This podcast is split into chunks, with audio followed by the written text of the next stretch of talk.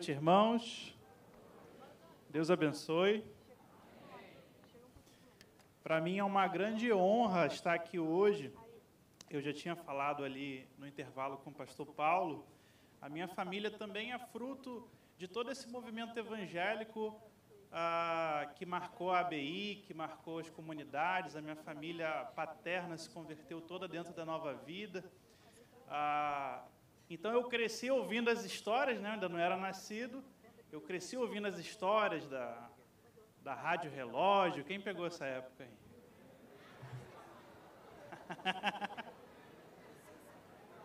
Vigília de Bento Ribeiro, quem pegou? Isso aí entrega a idade, hein? Minha família paterna se converteu na Nova Vida e ajudou a plantar a igreja de Nova Vida aqui na Zona Norte. E a gente sempre ouvindo os CDs do pastor Paulo César. E, ah, sempre fomos muito abençoados, né, irmãos? Hoje eu sou batista, trago um abraço da minha igreja, Igreja Batista Local, em Vila da Penha. Hoje eu também contribuo para a expansão desse movimento da nossa igreja evangélica. Ah, eu não aceito, e eu, eu quero, depois da palestra, né, do professor Júnior, das palestras que foram ditas aqui, não aceite que alguém chame evangélico de ignorante, né? Não aceite que você chame um evangélico de burro, de alienado. Ah, o pastor Júnior, ele é um doutor cujo só a dissertação dele já é um livro, não sei se ele falou aqui. E só a tese de doutorado dele hoje é uma referência, vai virar dois livros. Tá? E não é livro que a gente faz e, e publica. Tem gente que faz um livro lá, escreve no Word, manda para a gráfica e publica. Não, é reconhecido pela academia, pela UERJ. Assim como a gente está com. Levanta aí, pastor. Você não deu palestra hoje?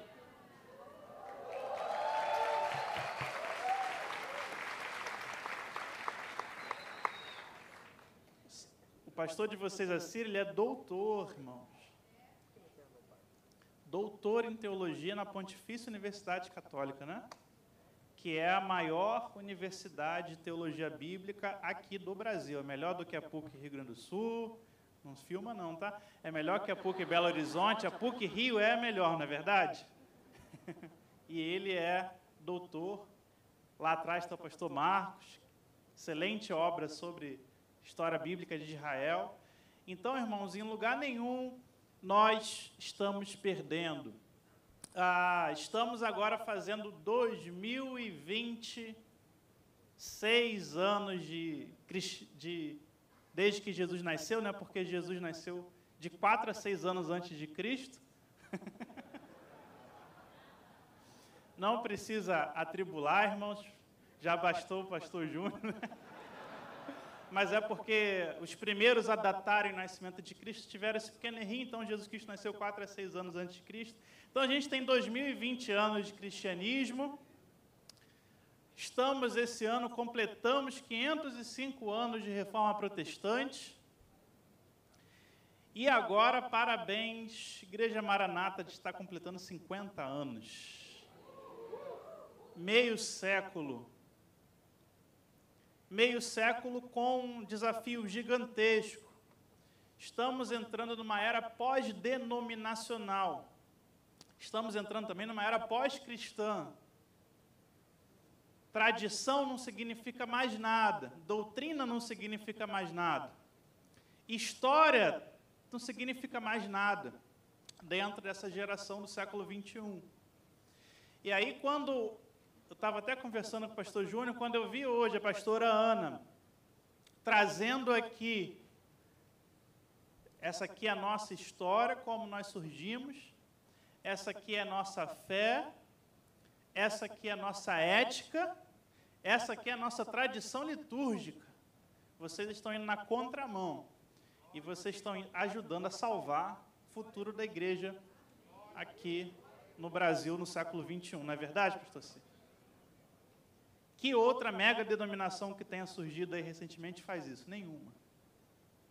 Então, irmãos, a nossa igreja, eu falo de igreja evangélica, ela tem passado por maus bocados e eu, como professor de história, tenho tentado né, fazer a minha parte reagindo a esses momentos, trazendo que sua igreja não surgiu agora, a fé evangélica não surgiu agora, a doutrina não surgiu agora, o protestantismo não surgiu agora. A gente tem séculos, a gente tem milênios de existência e a gente tem uma história que você precisa conhecer, porque a identidade ela se forma com a história. E um povo sem história é um povo que não tem identidade. E a história e a identidade te ajuda a que você chegue a algum lugar. Se você não tem raiz, não tem identidade, não tem história, não interessa para onde você vai, porque qualquer caminho serve. E hoje nós temos dois grandes desafios. Primeiro, fundamentar uma teologia, uma doutrina bíblica na mente do povo, fazer o povo amar a Bíblia. E o segundo, fazer o povo conhecer sua história, que brasileiro não gosta de história. Eu sou professor de história, eu posso te atestar que as pessoas, a maioria das pessoas não gostam. Graças a Deus vocês gostam, né, irmãos? A gente está no congresso que teve três e agora a quarta palestra sobre história. Isso é uma benção. Então, irmãos, ah, nós estamos com esse pequeno desafio: fazer com que o povo conheça a palavra e fazer com que o povo conheça história. E quando eu falo história, é a doutrina, a liturgia, a estrutura, as instituições, tudo aquilo que fez nós chegarmos aqui. Ah, essa semana eu estava na Câmara Municipal do Rio de Janeiro, dei uma, uma pequena palavra. Fui convidado por um vereador e falei, gente, há 505 anos atrás, um, alguns pastores de igreja, pastores de púlpito, olharam para suas igrejas e pensar: o povo precisa conhecer a palavra porque ninguém conhece. Ótimo, vamos ensinar a palavra. Mas como que o povo vai ensinar a palavra se o povo é analfabeto? Como é que ele vai ler? Como é que ele vai aprender? Beleza, a gente vai começar a ensinar esse povo a ler e escrever. Mas com que dinheiro? Conversa com os príncipes. Conversa com os conselhos da cidade. Eles é que vão pagar. Porque quando a educação progride, a cidade progride. Vamos conversar com os príncipes, tira as crianças do campo. Lugar de criança não é trabalhando no campo. Lugar de criança é aprendendo na escola. Vamos desenvolver um sistema educacional público. Ensino fundamental, ensino médio, vamos ligar isso com a faculdade. Faculdade não, universidade não pode ser o lugar dos mais ricos da minoria da minoria. O povo tem que ter acesso à universidade também. E tudo isso, irmãos, é fruto da nossa história. É reforma protestante. Esses homens que eu falei foram Lutero, Melancton, Zwinglio, Calvino, Bullinger e tantos outros. Quem aqui estudou em escola pública? Aí. Quem criou isso fomos nós. Irmãos.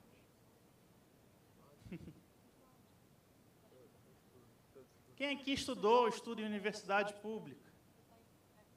Quem criou isso, irmãos? Fomos nós protestantes. Então nós temos que comemorar. Se a educação, se hoje o trabalho, o trabalho infantil é proibido, se hoje a gente tem os direitos das crianças, surgiram com professores de escola bíblica dominical, como Robert Hikes, o fundador, que vai tirar as crianças da rua, vai botar as crianças na casa dele. Alfabetizar as crianças.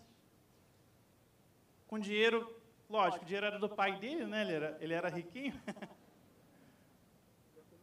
Mas é isso, irmãos, isso que o protestante faz. Onde tem problema, o protestante não, não chora. Ele vai lá e resolve o problema. E nós estamos aqui hoje como frutos disso tudo. E devemos nos orgulhar e devemos mostrar para o mundo que nós temos uma história. Vocês daqui da Maranata fazem parte dessa história. E vocês aqui também têm muito a contribuir com essa história. E com esse país, amém? Bem, agora eu vou começar. Pode botar o slide aí, por favor.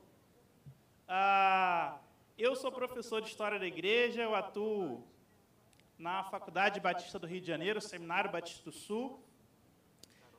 A, a pastora Ana foi da minha primeira turma, né? graças a Deus, a primeira turma de, de pós-graduação em História do Cristianismo. Hoje a gente está na sexta, vai abrir a sexta turma. Tem mais algum aluno aí meu? Olha aí, Claudemir. Mais quem? Pode ser online. Ó, que legal aí, ó.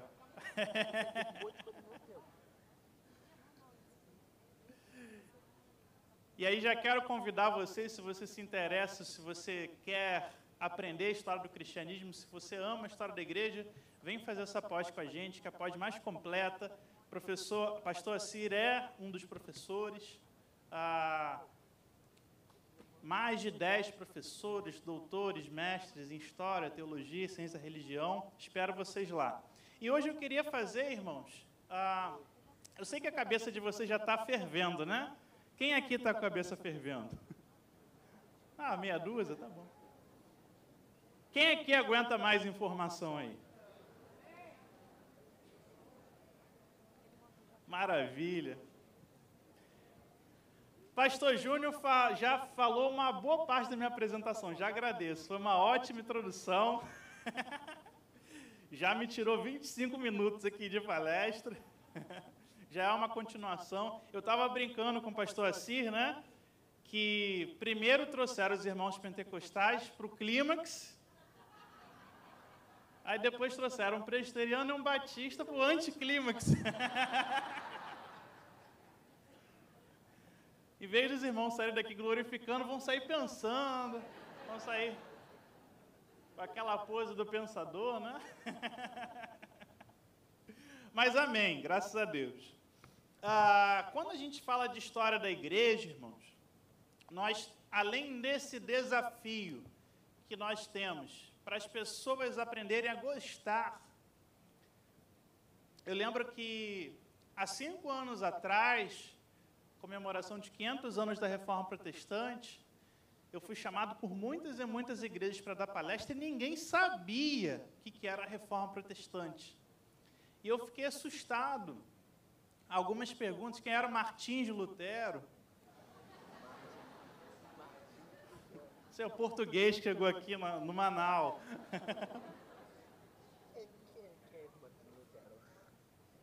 Como é que os reformadores sobreviveram à perseguição de Nero?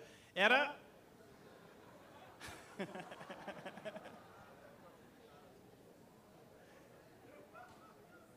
Eu olhei para a igreja no Rio e falei, gente, o que, que aconteceu? O que, que aconteceu?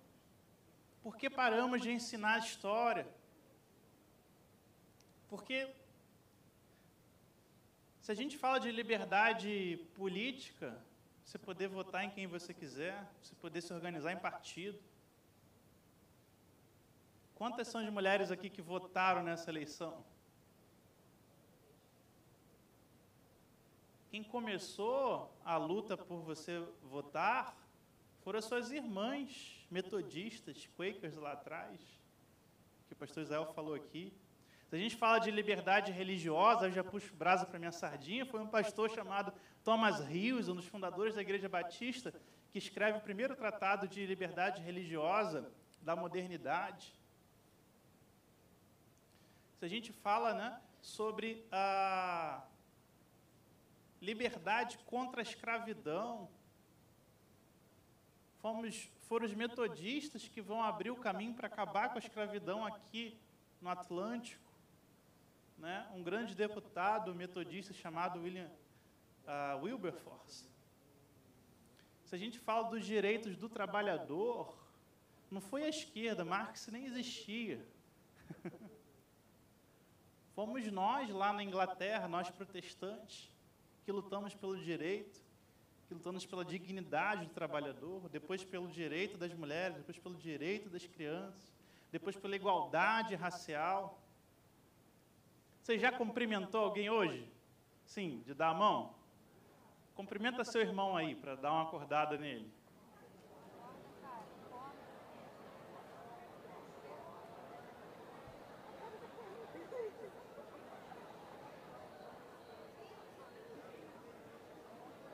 Você sabia que esse é um dos maiores instrumentos de igualdade criados na contemporaneidade?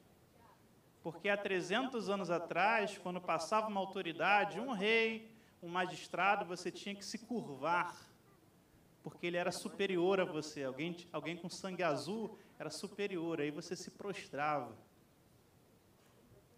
E aí nossos irmãos Quakers falaram, não, todos os homens são iguais diante de Deus, eu não tenho que me curvar diante de ninguém. Quando o homem encontrar outro homem, que ele dê as mãos como igual. Então, irmãos, tudo isso faz parte da nossa história. Da nossa história. São coisas que a gente precisa lembrar, precisa conhecer, precisa trabalhar e agora eu vou entrar mais na, na minha palestra de novo, né? não entrei.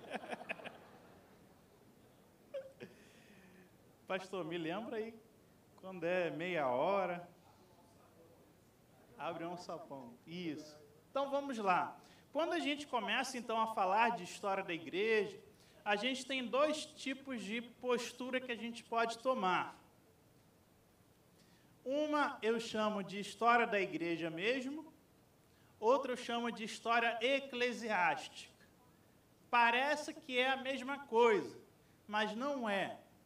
Quando eu falar da segunda, de história eclesiástica, é a história feita pela denominação, é a história feita pela igreja. Então, um luterano contando a história de Lutero, um metodista contando a história de John Wesley, um batista contando a história, ou ah, de Thomas Rios, enfim.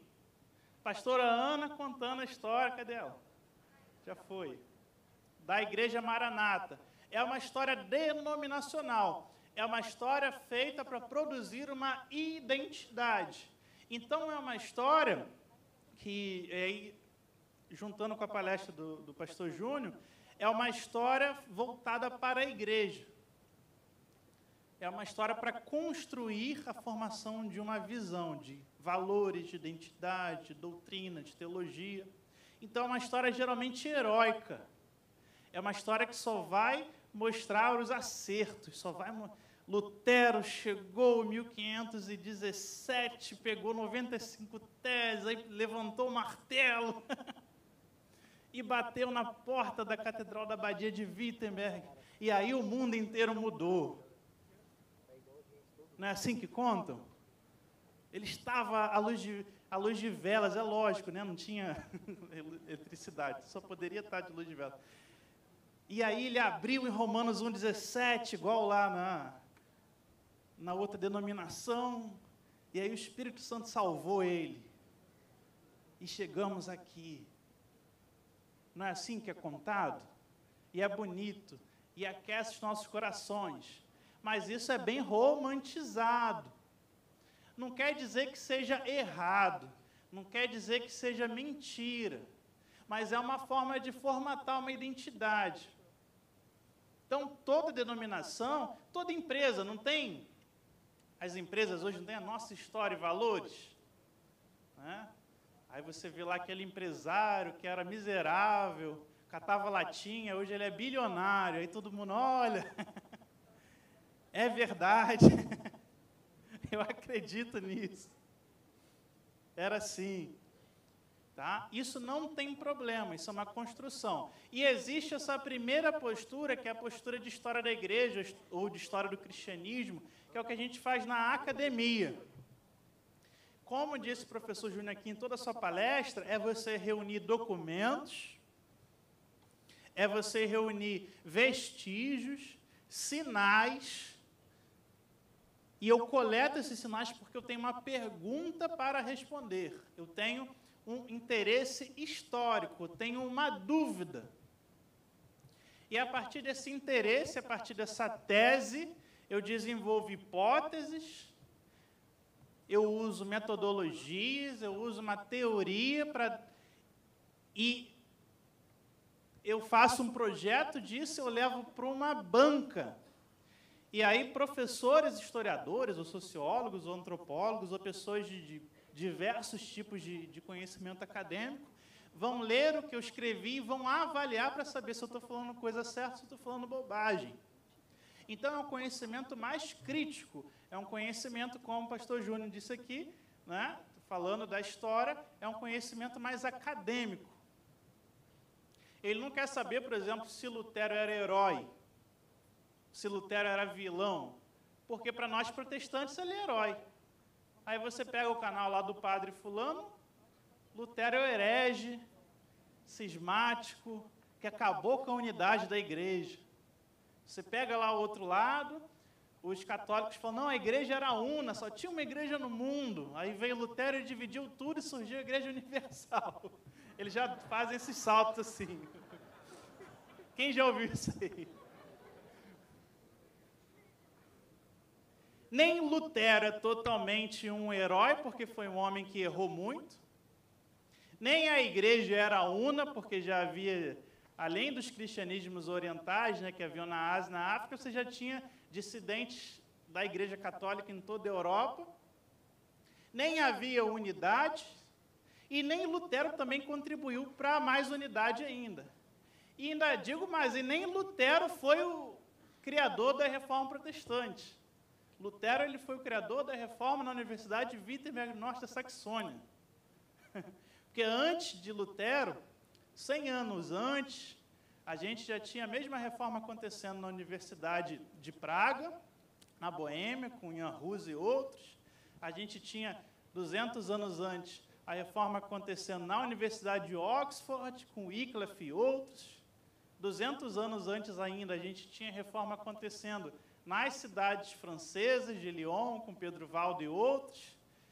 Do, na mesma época, do outro lado, na Itália, com Francisco de Assis e outros. Sempre houve reformadores, a igreja, toda vez que ela entrou em declínio, sempre houve reforma. A reforma trouxe avivamento, depois veio declínio, e nós somos frutos também de uma reforma. A igreja maranata, ela vai surgir porque as igrejas tradicionais entraram em declínio viraram religiões culturais, do neto, do bisneto. Eu mesmo sou bisneto. Ah, meu bisavô veio da Espanha, chegou aqui, se converteu e era um grande evangelista, não sabia nem falar o português direito, mas minha avó falava que ele chegava alguém perto dele, ele metia o evangelho na pessoa. Quando ele não tinha ninguém para pregar o evangelho, ele pegava os 12 filhos e ficava pregando para os 12 filhos a mesma mensagem todo dia.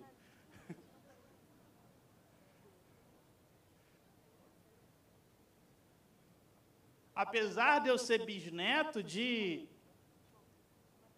de protestantes, eu não nasci salvo, minha mãe não nasceu salva, ela precisou passar por um processo de salvação, que não se deu dentro da igreja presbiteriana, se deu na nova vida. Então a igreja maranata faz parte de um processo de reforma que aconteceu ali na década de 60, 70, 80, nas igrejas evangélicas, porque o cristianismo já estava morno, já estava morto, já tinha virado cultural. Cristianismo protestante. Diferente de quando chegou aqui, com os pregadores, com comportores, com Simonton, com Kelly. Primeiro metodista, esqueci o nome dele. Os primeiros, diz um grande. Daniel? Daniel Krieger, né? Daniel Kidder. Isso. Eu ia falar Killer, não. Killer. Então, irmãos, dentro dessas duas posturas de história da igreja e história eclesiástica, eu tenho prós e contras, tá? Quais são os prós de uma história acadêmica? Que ela vai ver questão por todos os lados. A reforma protestante, ela não foi só apenas um movimento religioso, não foi apenas um movimento bíblico, foi uma revolução política, foi uma revolução econômica. Por que, que Ruz é assassinado lá atrás é queimado numa fogueira, mas quando chega com Lutero, ele não só não é morto, como metade dos príncipes da Alemanha defendem ele. Por quê? Porque ele está dizendo, não, a igreja tem que se libertar da mão do Papa, a gente tem que ter uma igreja alemã e vocês, príncipes, é que vão tomar conta dessa igreja. Aí os príncipes olharam as terras, hum, ideia boa, hein? Pegar esses mosteiros todos aí e botar no bolso. Da mesma forma, Henrique VIII, lá na Inglaterra, odiava Lutero, odiava o protestantismo, mas o primeiro-ministro, o secretário, todos os protestantes falaram, ó, oh, é bom romper com o papo. Olha os mosteiros ingleses aí, ó. Dá para pagar todas as suas dívidas que você tem. Deu, até a igreja não glorificou, né? A igreja não glorificou. Mas amém, irmãos, aconteceu. Aconteceu. A Bíblia chegou para o povo. A gente fala da reforma da Inglaterra, tem a famosa Ana Bolena, né? Quem aqui já ouviu falar da Ana Bolena? Que é muito mal falada, chamam ela de prostituta, chamam ela que ela estava com Henrique VIII só por interesse, que ele, a causa dele ter divorciado com a, a, a, a Catarina de Aragão, e aí o Papa proibiu o divórcio, mesmo assim ele insistiu, então ele foi excomungado pelo Papa porque ele se apaixonou por Ana Bolena, mas Ana Bolena era uma bruxa, traiu ele, não valia nada, mas Ana Bolena foi a primeira a mandar traduzir uma Bíblia e colocar na corte.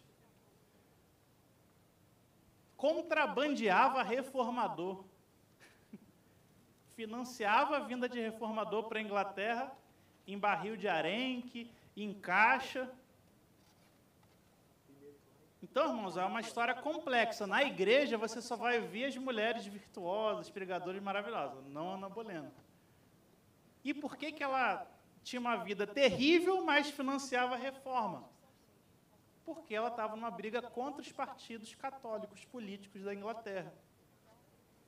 Financiar a reforma é financiar a burguesia, o comércio marítimo, o capital financeiro, o desenvolvimento de uma nova classe e acabar com a velha ordem permanecer a Igreja Católica, permanecer os grandes proprietários de terra, os senhores rurais, a, a, a, a manter tudo que já aconteceu, a sociedade de castas. Então, irmãos, tudo tem seus prós, seus contras.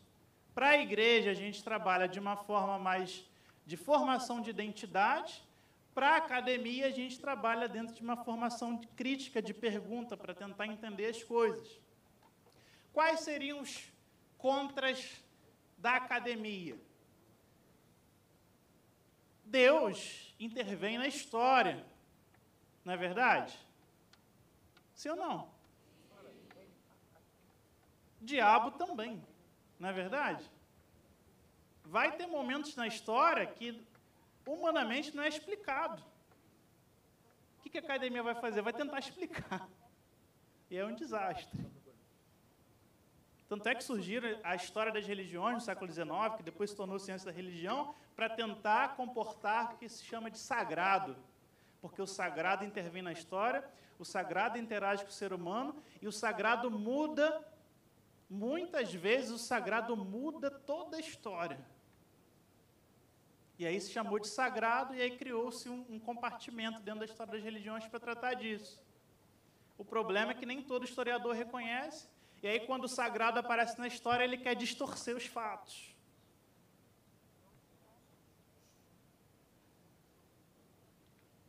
Da mesma forma, quando é a história eclesiástica, toda vez que o sagrado aparece, se favorecer a sua denominação é Deus. Se for contra essa denominação, adivinha quem é? É o diabo. Eu sempre brinco, né? Pedro Valdo e Francisco de Assis falaram a mesma coisa, pregaram a mesma coisa, ensinaram as mesmas coisas, um na França e outro na Itália. Pedro Valdo virou pré-reformador e Francisco de Assis virou santo. Já ouviu alguma igreja evangélica Francisco de Assis? Algum ministério na igreja? ministério dos Diáconos Francisco de Assis, tem? embaixada Francisco de Assis, embaixadores do rei. Não tem. Mas tem Pedro Valdo. Então, irmãos, a identidade é formada dentro dessa questão complexa.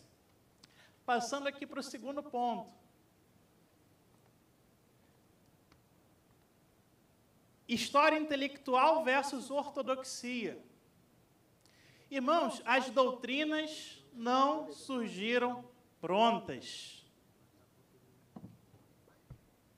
A igreja maranata crê na doutrina da Trindade?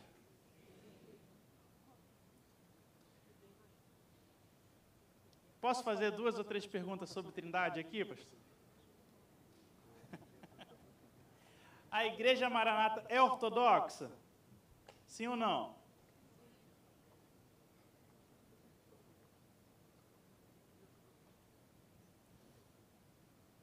Jesus Cristo, ele é subordinado a Deus Pai? Ou Jesus Cristo é pleno Deus e coexiste com o Pai desde a eternidade.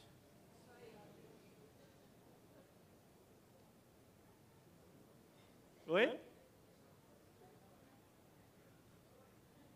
E quando o Salmo diz: Tu és meu filho, eu hoje te gerei.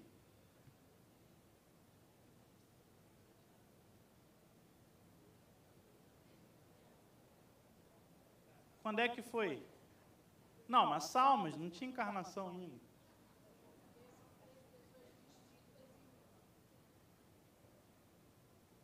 pergunta de teologia, tá, gente? Não estou querendo atribular mais ainda. Não. Cristo é o verbo interior ou é o verbo expresso do Pai? Aí o pessoal está sabendo, hein? Ah!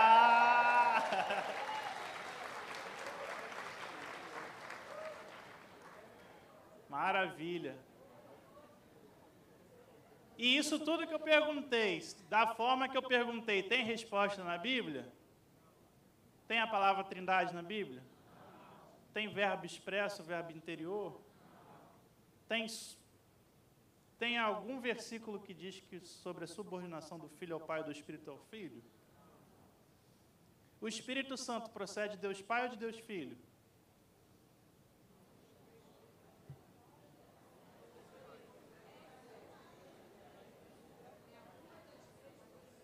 Procede de Deus Pai ou de Deus Filho Espírito Santo? Igual? Olha aí, BM.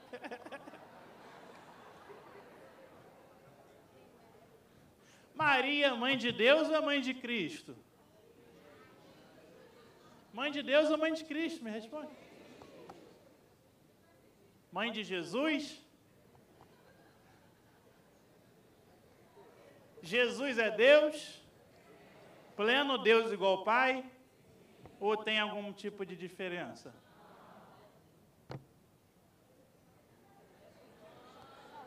Então o Pai, quando Jesus Cristo morre na cruz, o Pai morre na cruz? Então, quem é que morre na cruz?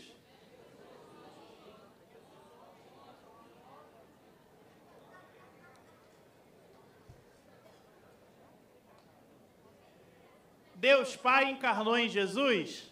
Amém ou não amém? Ah. Quem é que encarnou em Jesus? O Logos, amém, glória a Deus.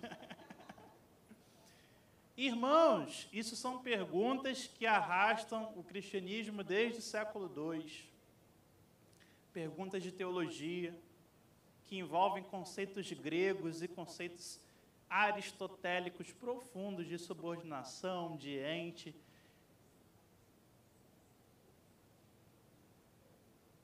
Tudo isso, irmão, está dentro do campo da ortodoxia. E ao longo dos séculos tiveram pessoas que, por conta da sua linha filosófica, ou até da sua região da onde se originou, essas pessoas elas acabaram tendo uma, um pensamento diferente como Ário, que falou o seguinte: Jesus é o Filho de Deus, ele é o Salvador. Ele é o Logos encarnado. Só ele é inferior a Deus, mas é o Logos. Tudo vem através dele, foi ele que criou todas as coisas. A gente crê nisso? Não, mas ele é chamado de herege, do demônio, do diabo. Nestório chegou no concílio de Éfeso e falou: Maria não é mãe de Deus. Ponto. Ela é mãe de Jesus Cristo, igual vocês falaram aí. E Nestório foi condenado como herege, porque nós temos que dizer que Maria é mãe de Deus. Você sabia disso? Segundo a ortodoxia do concílio de Éfeso, e nós seguimos. Porque Jesus Cristo é Deus, não é mãe de Deus Pai, é mãe de Deus Filho. Ela é Theotokos. Então, por questões linguísticas, por questões conceituais do grego da época, por questões culturais, uns acabaram se tornando ortodoxos e outros acabaram se tornando herege. E herege é do diabo, né? Herege é do demônio, né? Quem que é herege? Aponta um herege aí para mim.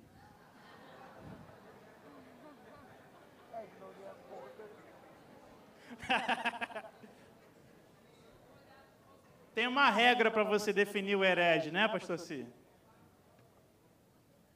Já, tá, já deu tempo já? Herege é sempre o outro. Quem está errado na política aí? Quem que, quem que votou certo? Levanta a mão. Quem votou certo? Quem votou errado? Por que quem não votou, votou errado? Errado? Ué. Esse é um grande desafio nosso como historiador e também um grande desafio nosso como teólogos. Saber que também, assim como a política tem opiniões, a teologia tem opiniões. E eu não estou falando de heresias absurdas, como liberalismo teológico, como teísmo aberto, como deísmo. Eu estou falando de questões ah, ah, que cabem discussões bíblicas que cabem divergências na, na, na construção da palavra filosoficamente, intelectualmente. E por que, que eu estou falando tudo isso? Porque a gente precisa ser humilde.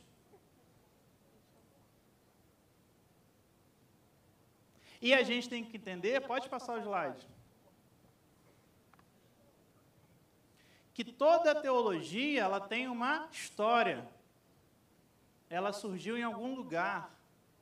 Eu fiz várias perguntas aqui no início, e as respostas que os irmãos deram foram dadas por pessoas como Tertuliano. Quem já ouviu falar aqui de Tertuliano? Quem que já leu Tertuliano? Ninguém.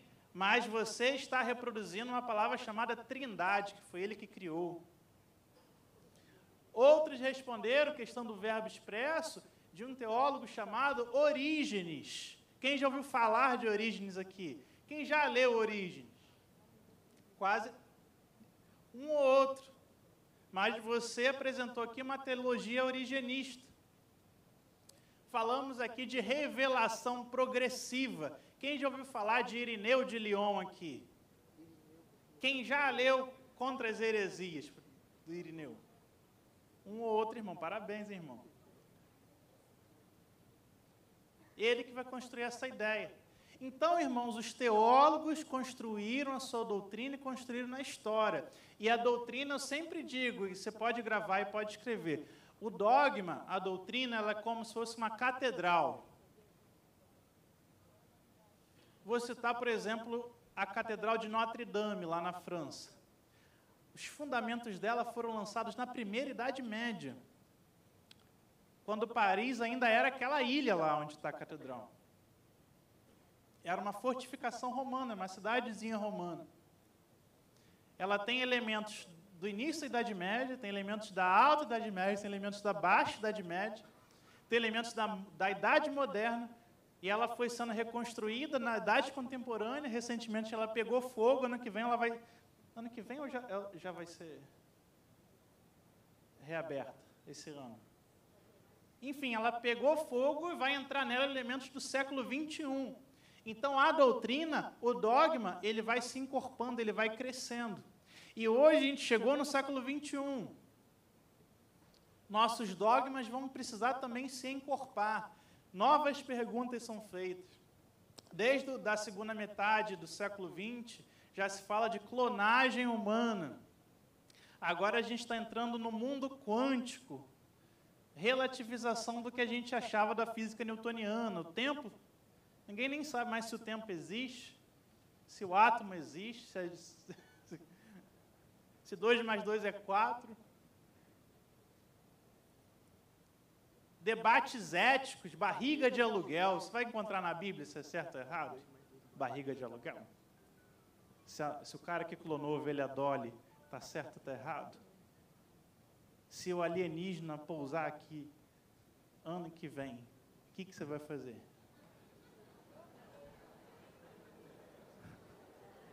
Hã? É, ué. Você vai aprender a língua dele primeiro. Se descobrirem que existem multiversos, Multiverso. Engraçado que Orígenes, no século II, falou: podem existir vários mundos. Mas Jesus Cristo só precisava morrer uma vez num deles para ser válido para todos. Você fala, é que um cara do século II estava pensando nisso. 2024 vai vir os alienígenas?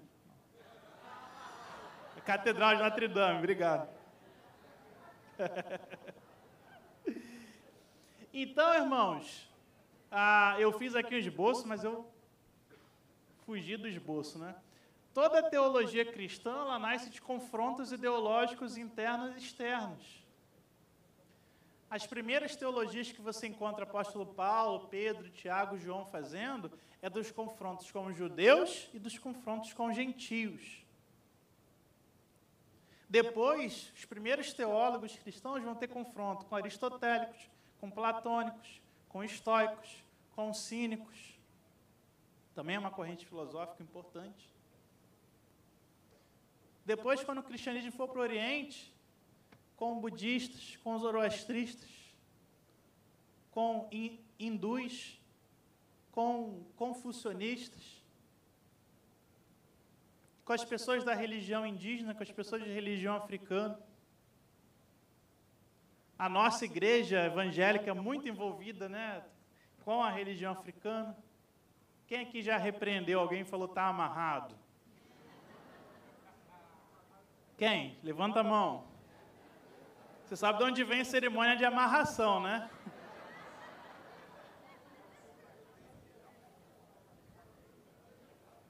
Hã?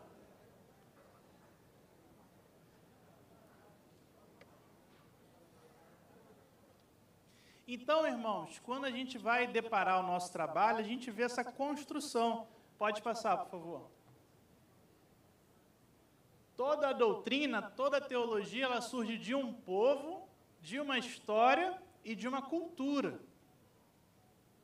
O próprio pentecostalismo aqui, o pastor Israel estava falando mais cedo, os pentecostais brancos tinham uma teologia, os pentecostais negros tinham outra teologia. E quando você vê a origem de cada uma, é completamente diferente.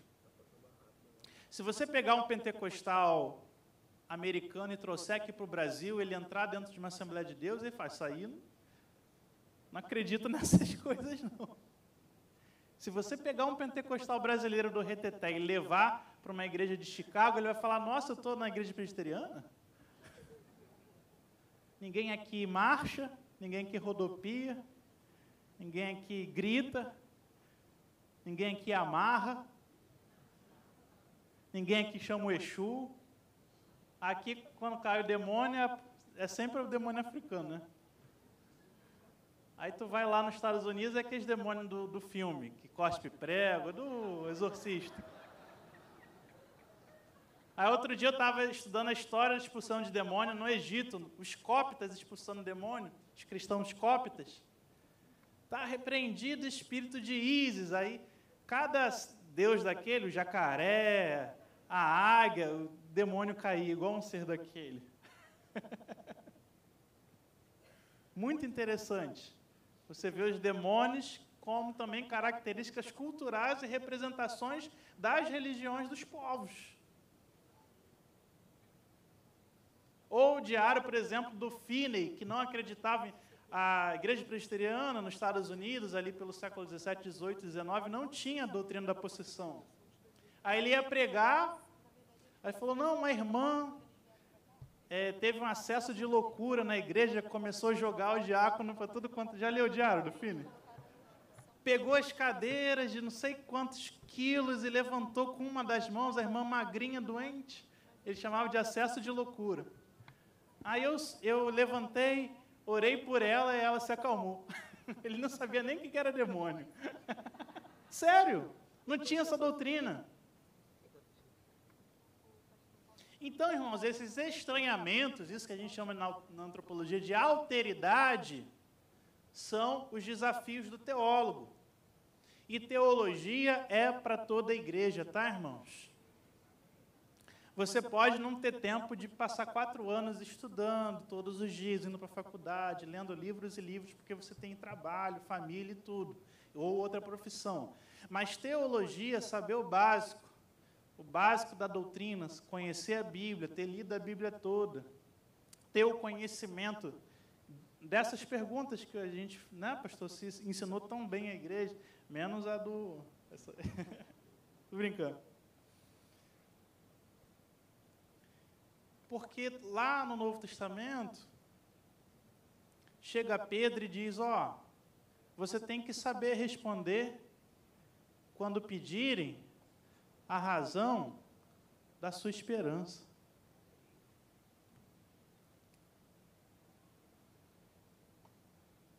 Quando falaram que crente é burro, quando chegar o ateu perto de você e falar que a sua fé não tem sentido, que eu ia até falar aqui, a gente tem os chamados pais apologistas, os primeiros filósofos do mundo a se converter ao cristianismo e a defender a fé sobre ressurreição, sobre trindade, sobre encarnação de Cristo, Logos, né? Sempre tiveram apologetas, homens que defenderam a fé. E hoje a gente precisa de apologetas. A gente precisa que você, na sua família, no seu trabalho, no seu pequeno lugar de acesso, ou no seu grande lugar de acesso, todo mundo hoje é meio que influencer, né? Tem uma conta no, no Facebook, no Instagram que você saiba defender, mas não com ódio, não com raiva, não com antipatia, não com gente nojenta, né? Mas com sabedoria, capacidade, razão. E a sua igreja tem escola bíblica dominical, amém? A sua igreja tem um instituto bíblico de ensino de teologia. Amém? Então, meu tempo já acabou. Deixa eu só ver se tinha algum encerramento aqui. Posso só dar um exemplo do credo? Tem certeza? Não é só educação, não, né? Pode? Isso. Esse aqui é o credo apostólico. Quem aqui já rezou o credo apostólico?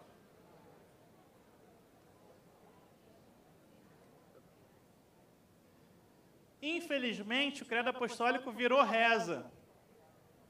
Mas o credo apostólico, gente, que surge ali pelo século II, ele foi uma das grandes maneiras da igreja combater as heresias da época.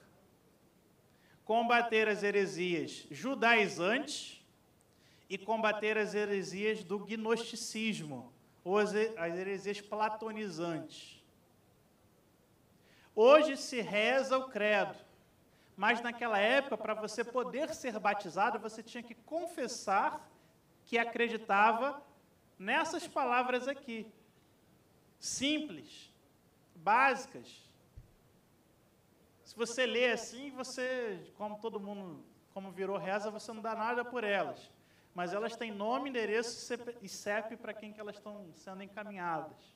O credo apostólico, ele começa quem pode ler a primeira linha aí para mim? Vamos lá, um, dois, três e.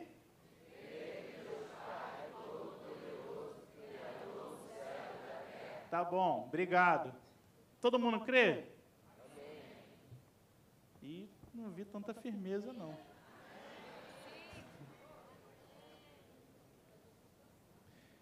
Se alguém fosse gnóstico, naquela época, jamais poderia confessar a primeira linha, porque para os gnósticos, o Deus Pai é criador só do céu. E o criador da terra era Jeová, o Deus mau, o demiurgo. Olha só. Os cristãos de Marcião, grande bispo do século II, dizia que Jeová, o Deus do Antigo Testamento, o Deus que criou o mundo físico, era o Deus mau. Criou a terra. E o pai de Jesus era o Deus bom que criou o céu. Aqui já corta bastante gente. Vamos continuar. Vocês vão ler aí a linha 2. 1, 2, 3 e.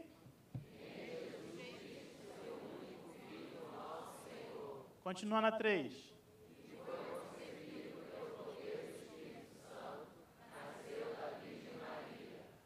Tá bom, tá bom, tá bom, tá bom. Olha aí, ó. Deus Pai, Jesus Cristo e o cristão que vem de João, que vem de Paulo, que vem de Pedro, o cristão que leu um dos quatro evangelhos, ele é sempre trinitário. Pode não haver doutrina da Trindade como a gente conhece, mas que você tem como fundamental na criação, na salvação e na redenção o Pai, o Filho e o Espírito Santo. O judaizante não tem, porque para ele o Espírito Santo é um anjo que é apenas um mensageiro. Para o judaizante, Jesus Cristo, ele é não é o único filho de Deus. Ele é o profeta tão correto quanto foi Moisés. Jesus Cristo tinha vindo para renovar a lei de Moisés que os fariseus e saduceus tinham destruído. Essa era a doutrina do cristão judaizante, que a gente chama de judaizante, mas tinha outros nomes na época. Então ele não poderia confessar isso aqui.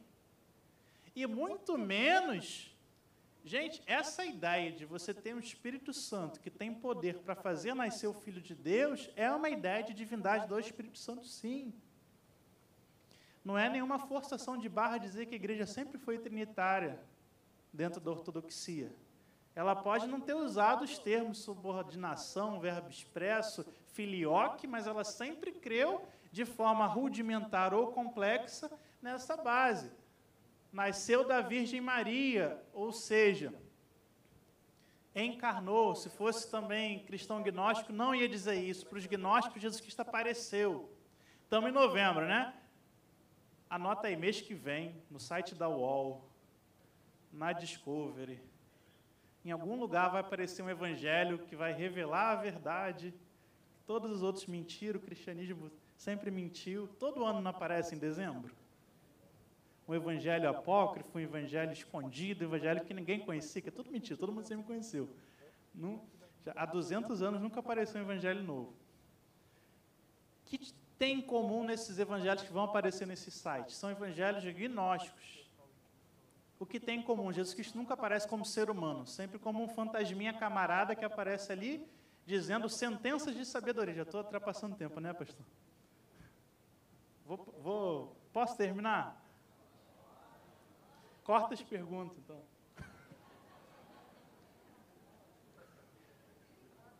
Jesus Cristo ele não nasce nesses evangelhos, ele surge como um, um mestre. Tem nada a ver com o que a gente crê, nem com ele, né? E nem com ele. Vamos lá? Quatro, um, dois, três e.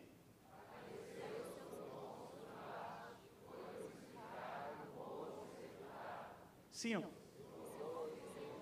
Seis.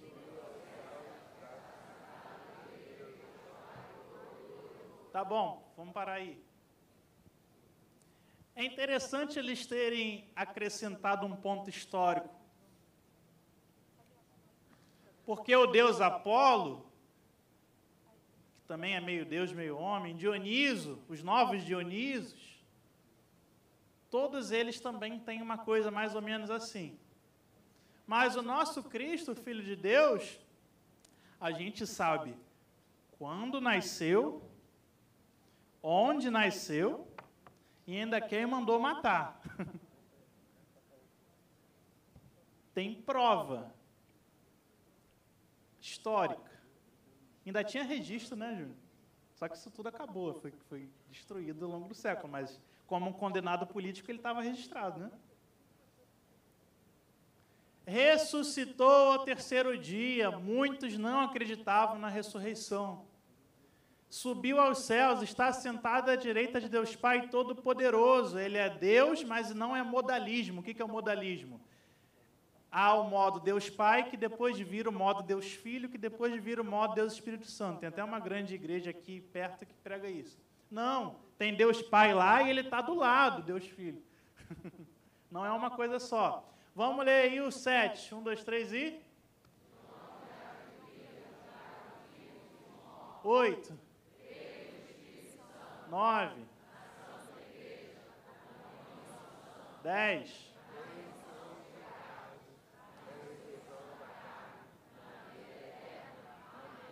Amém. Escatologia, de onde há de vir julgar os vivos e os mortos. Os cristãos já sabem que Jesus Cristo virá julgar todos.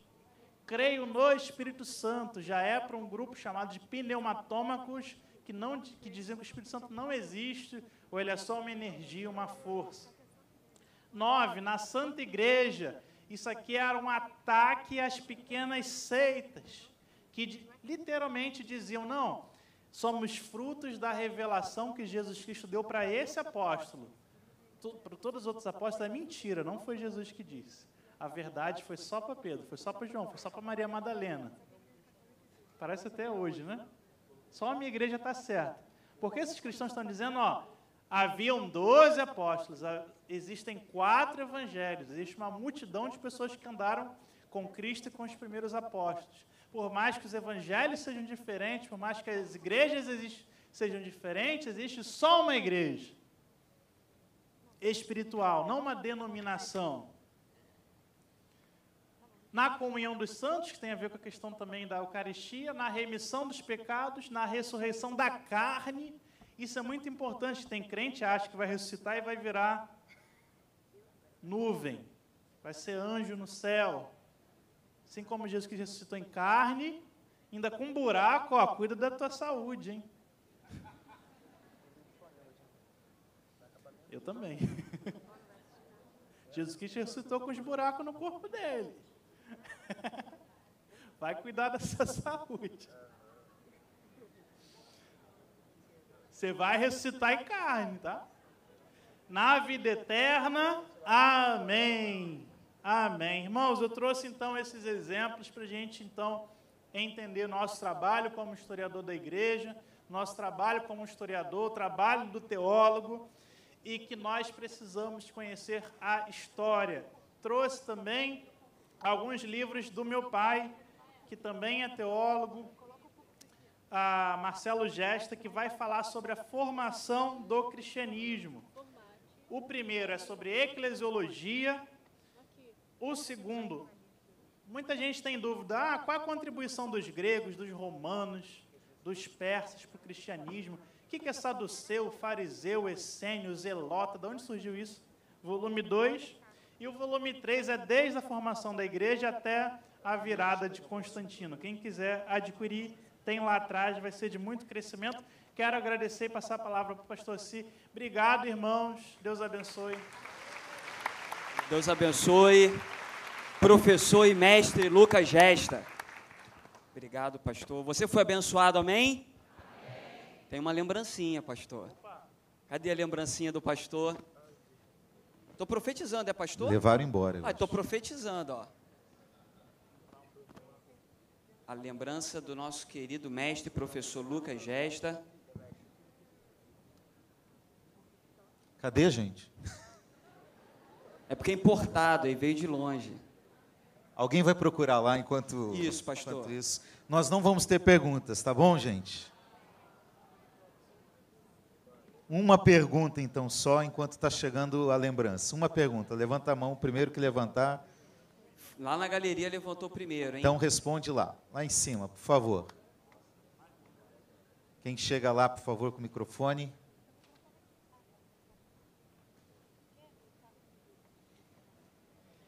Gente, eu tenho um canal no YouTube, no Instagram, e se você quiser aprender a história da igreja gratuitamente, tem texto, tem tudo lá.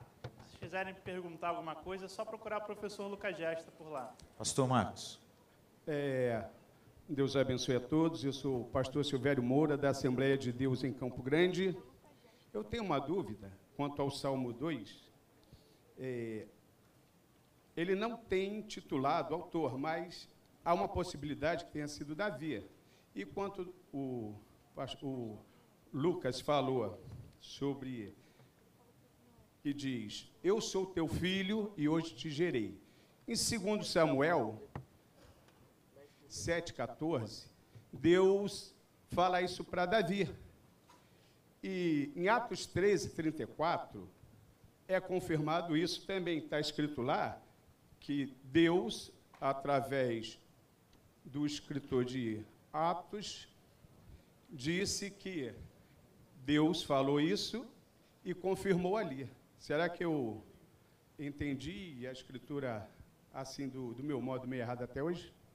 Eu não sei dizer não, irmão. Tá? Isso eu teria tá que escrito, sentar com o irmão e ler Está escrito em Atos 13, é, de 33 a 34, só sentando, e 2 Samuel 7,14. Me perdoe que, de repente, eu posso ter entendido mal, entendeu, querida?